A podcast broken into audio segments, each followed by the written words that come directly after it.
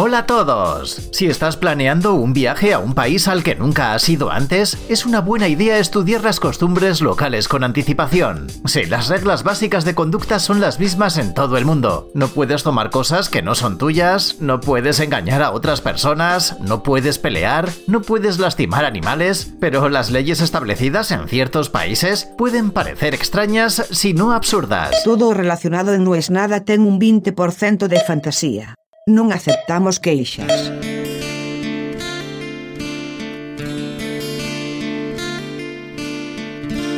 Ojo, no es que yo lo digo esto ahora. No es que antes no lo pensaba y ahora sí lo pienso. Lo pensé toda la vida. Quiero decir esto porque estoy a punto de viajar y voy a hablar de viajes propios y ajenos, pero no lo voy a decir por esto que pasa hoy, en mi caso, que es que estoy viajando después de un año y medio, con siete días de cuarentena, con un hisopado que me hice hoy, sino porque esta es una lección que a mí me enseñó mi maestro Rudy y que yo quiero compartir con ustedes. Estas son las reglas de oro en las cuales hay que basarse al momento de encargarle algo a alguien que viaja. Regla número uno no lo hagas. No lo hagas. Tiene que ser súper importante, tiene que ser algo que definitivamente te sea imposible de conseguir donde estás. Si es simplemente porque te querés ahorrar un mango, la respuesta es no. Número dos, a menos que tengas ultra confianza. Ultra confianza. Y si lo querés hacer para ahorrarte un mango, le tenés que decir, mira, te voy a romper los huevos con esto porque me voy a ahorrar un mango. Y está perfecto pero que el otro lo sepa. No le hagas el verso de que, mirá, la verdad es que si no me traes estos auriculares, mi perrito se va a morir. Número 3. Solamente podés pedir a alguien que te traiga algo si lo llamaste en los últimos siete días para hablar de algo que no sea el viaje. Si toda tu comunicación es, ah, me acordé que venís, no me traes tal cosa, error, fuera, tachado, no, X roja. Número 4. Tenés que asumir que todo el mundo tiene la franquicia de lo que puede entrar al país cubierta. No pienses que alguien que no es tu hermano o que no es tu novio va a gastar un poco de su franquicia. La franquicia es el monto que cada país deja que ingreses en cosas que compraste afuera sin cobrarte impuestos en algo que es para vos.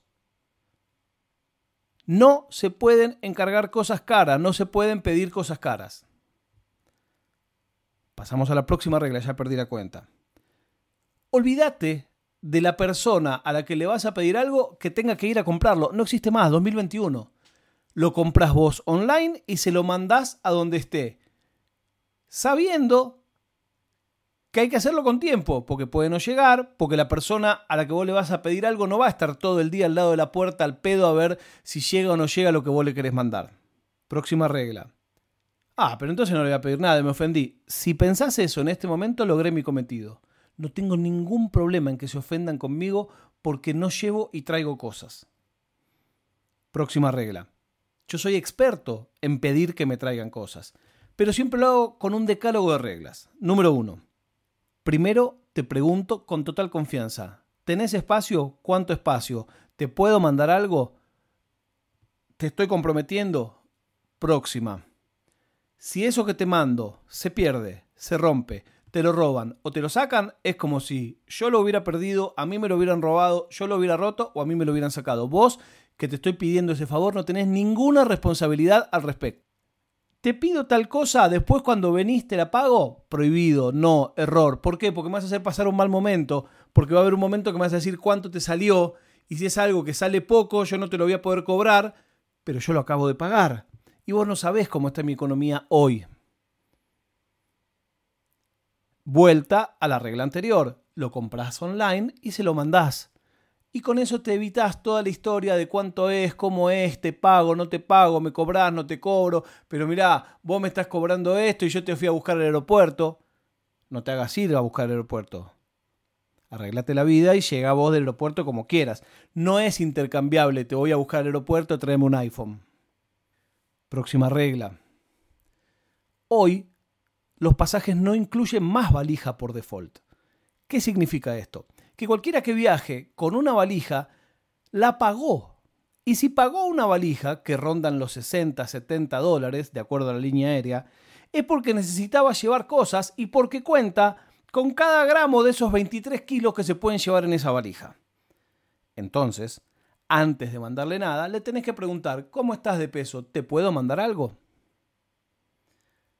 Por último, no creas que ningún lugar del mundo es un lugar de dos cuadras por dos cuadras donde a media cuadra seguro que lo venden ese cabestrillo que yo necesito de cuero de oveja virgen del Peloponeso.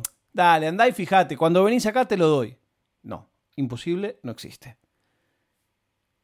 Insisto, yo he encargado las cosas más insólitas. Mi amigo Robbie tiene un máster en traerme cosas. Desde una balanza hasta todo lo que se te puede ocurrir. ¿Por qué? Porque él no tiene familia en Argentina. Entonces yo soy el primero y tengo derecho adquirido. Es más, yo me he peleado con otra gente que le pide traerme cosas. No, papito, estoy yo primero. La valija de Robbie es mía, olvídate.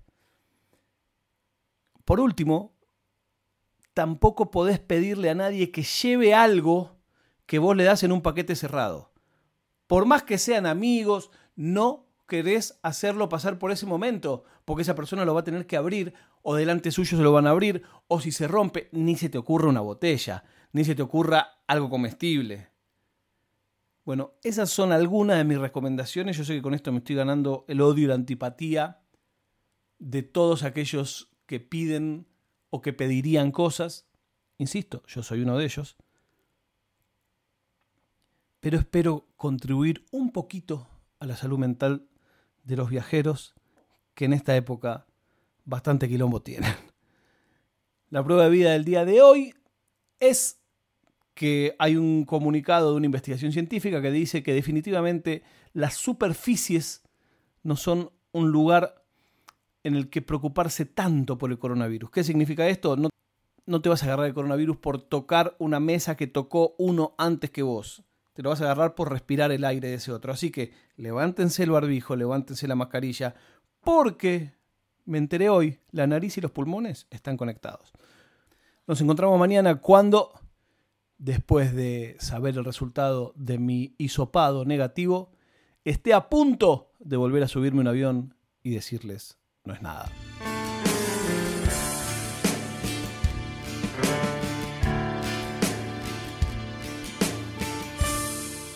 シナナードパドカスツ。